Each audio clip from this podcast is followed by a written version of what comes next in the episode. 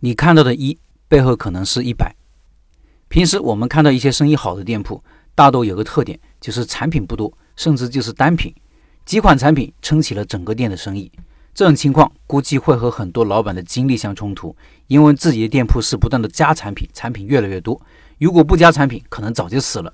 不过我自己的店也一样，虽然我极其倡导单品策略、少而精的策略，但是我这些年的产品也是不断增加的。看起来是不是很矛盾？有没有对错呢？这个问题要辩证的看，只有把问题看清了，思路才能打开。首先，我们看到的别人店里的产品是一个静态的结果，这里有两层含义。是结果而非过程，是静态的，怎么演变过来的没看到。静态的结果是事实，但是只是事实的一部分。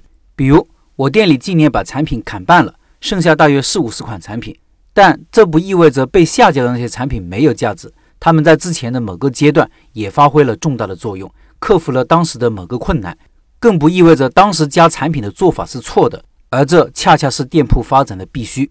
其次。这个动态怎么动呢？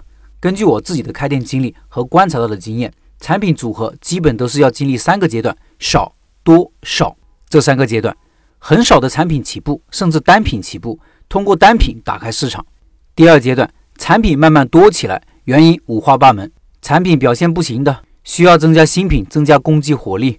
发现顾客喜新厌旧的，所以推出新品。竞争对手推出了新品，所以自己也跟着推出。还有就是。本身的完善产品组合的需要是产品策略的一部分，等等各种原因，最后又变少是什么原因呢？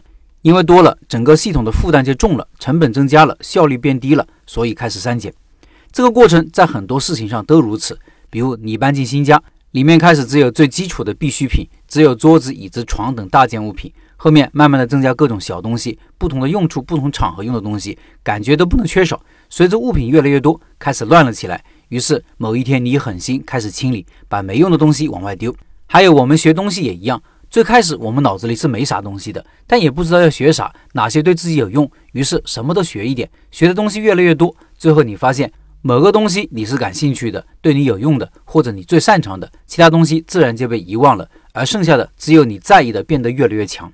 所以。我从来不建议大家去模仿别人，因为这个少多少的演变过程是没法模仿的。每个人的具体情况不一样，市场环境不一样，遇到的困难和迷茫也可能不一样，演变规律可能相似，但是演变结果肯定有所不同。简单的模仿就是邯郸学步，会死得很可笑。最后，我觉得东西还是少一点好，少而精依然是我追求的。如何满足发展的同时保持少而精，才是我们要思考的。有两点做法供参考。第一是留下来的产品一定要精品，追求生命周期比较长的东西，最好是越老越吃香、永不过时的东西。这个没有标准，但是有经验的人可能一眼就可以看得出来。第二是保持动态平衡，要推新也要淘汰，有加有减，把产品总数控制在合理范围内。